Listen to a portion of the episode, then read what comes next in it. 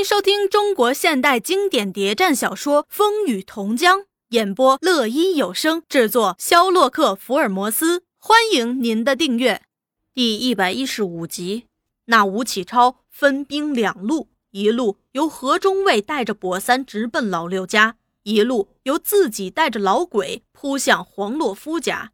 那老鬼指着一间孤立小屋说：“那蔡老师就住在这儿。”吴启超问蔡保长。蔡保长也说是，吴启超当即下令，团团围住，不许走漏一人。他一马当先，一手提枪，一手拿着文明杖，踢开大门冲进去。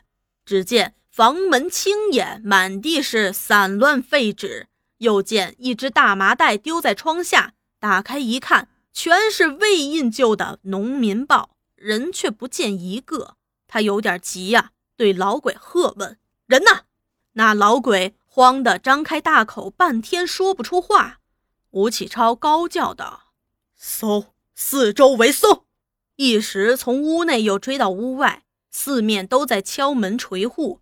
那何中尉一路人马带着跛三儿镜头老六家，只见门户洞开，什么人也没有。正在没头没绪时，门外守兵喊了声：“先抓住两个人！”出来一看。却是玉算和红段母女俩。原来那玉算带着红段在秦志家闲谈，听说有大队兵马进村，心里有几分急，匆匆告辞回家。在路上，玉算对红段说：“要是有什么事儿，宁可被打死，什么话也不许说。”那红段年纪不大，却很懂事。娘，你放心。他们刚一走进家门，就被人抓住。当场解到何中尉面前，何中尉问他们是蔡老六什么人，预算不见有老六，心早已定了，是他的女人孩子呗。那老六在哪儿？我们都有事出去了，怎么会知道啊？正在审讯中，吴启超、蔡保长、老鬼都来了。何中尉对吴启超说明了情况。吴启超见到手了的人又被走脱了，情绪很坏。他把手杖对老鬼一指：“老王八蛋，密是你告的，赏金是你拿的，也是你带的路。现在人呢？”那老鬼见抓不到人，已有几分着急；又见长官在发火，更是提心吊胆，一时说不出话来。吴启超把手杖一顿：“我问你，人呢？”老鬼双腿一软，跪倒在地。这长官，容容容我问问问问。好预算啊，你救我一救。老六躲到哪儿去了？预算早就一肚子火，暗声骂道：“老鬼呀，老鬼，你黑了良心，把自己儿子出卖了。我看你还得好死。”却装聋作哑。爸爸，不是你叫他进城去，他去了几天还不曾回来。怎的却问我要人呢？那吴启超双眼一瞪，露出杀气。好呀，老王八串通起来来骗我了！举起那文明杖，迎头就打，把那老鬼打得杀猪般直叫啊！吴启超打完老鬼，回头又去打跛三。你这王八蛋也有干血！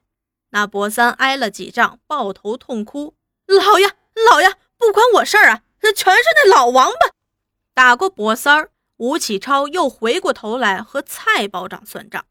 你是一乡保长，竟然容许共党在这儿设下秘密机关，开办学校，该当何罪呀？蔡保长也跪倒在地。哎呦，小的的确不知情啊！如有半句假话，天诛地灭！吴启超用文明杖四处打人，只叫着要人，不把人交出来。全部杀头！倒是何中尉冷静些，他低低的对吴启超咬了半天耳朵，差点忘了，你带人去，我在这儿等。那何中尉把老鬼一踢，起来抓那个女共产党去。正当何中尉带着老鬼和一队人马要到渡口去抓阿玉，门口又起了阵喧闹，有个乡团丁匆匆走进来报告。有个在村口放哨的乡团丁被人丢进粪坑去了。吴启超问：“被什么人丢进粪坑的？”“呃，这黑夜看不清楚啊。那人力气特别大，一手就能把人提起来。”现在人呢？那人逃走了，我们的人还在粪坑里。吴启超又发火了，为什么不赶快去打救啊？那粪坑又深又大，人一进去就没声息了，怕不早淹死了。吴启超把文明杖一拍，是死是活也得捞起来。那乡团丁挨了骂，嘀咕着走了，玉算安心了。红段却忍不住发笑。阿玉去了好一会儿，重新返身入菜园，对黄洛夫说：“人都到六叔家去了，此地不宜久留，快走吧。”啊，六叔不就完了？不知道他们现在怎么样？两个人都很感伤。一会儿，阿玉叹了口气：“哎，我们还是走吧。”黄洛夫不安地问。我们到哪儿去啊？对这件事儿，阿玉倒是有打算。这孩子机灵得很，一转念主意就出来了。等水道去。黄洛夫不明白他的意思，还是拿不定主意。他低低地对他说：“到了海里再说。”黄洛夫也觉得是个办法，当下也同意了。这样，他们两个就从藏身地方出来，一前一后，躲躲闪闪，拐弯抹角地摸出村。阿玉在这儿住了几年，平时喜欢走偏路，哪条小路、哪条弯街他没走过？没路的地方，他也要走出路来。不久就绕出村，走进江岸，远远只见渡口一片火光，不好了！马上就认出他那草房正在烧着，但他并不犹豫，还继续在走，心想只要那小艇还在，就有救了。一直在鼓励黄洛夫不用怕，我把小艇泊在别处，他们一时找不到的。他们就这样走走停停，停停走走，走到四更天才找到那小艇。两个人偷偷地爬上艇，阿玉把竹篙一点，让小艇飞往江心，换上双桨，飞速地离开险境。吴启超在清源直闹到五更天，把全村人都搅动了。却只抓到老艄公一个，缴获农民报一大袋。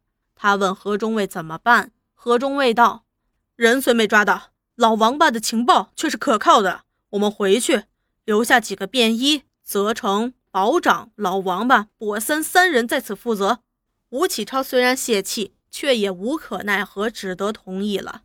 这一干人马天亮到达池塘，早有朱大同派来的人在等他。只说蔡玉华连夜逃走，小东西吊死了。吴启超一听，面色大变，顿足叫道：“哎呦，我的运气怎么他妈那么坏呀！走，立刻返程。”他一赶回大城，就去见朱大同。那朱大同冷淡地说：“老哥呀，你擅自珍重，这次再不把人找回来，不要说中校职位，怕你那颗头。”也保不住了，请允许我在报上公开发表蔡玉华的照片和自新书。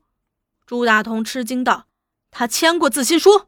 吴启超摇头道：“他没签，这是我的战略，要叫他逃走后也无路可投。”朱大同哈哈大笑：“哈哈哈哈哈哈！我明白你意思，一手好的很啊。”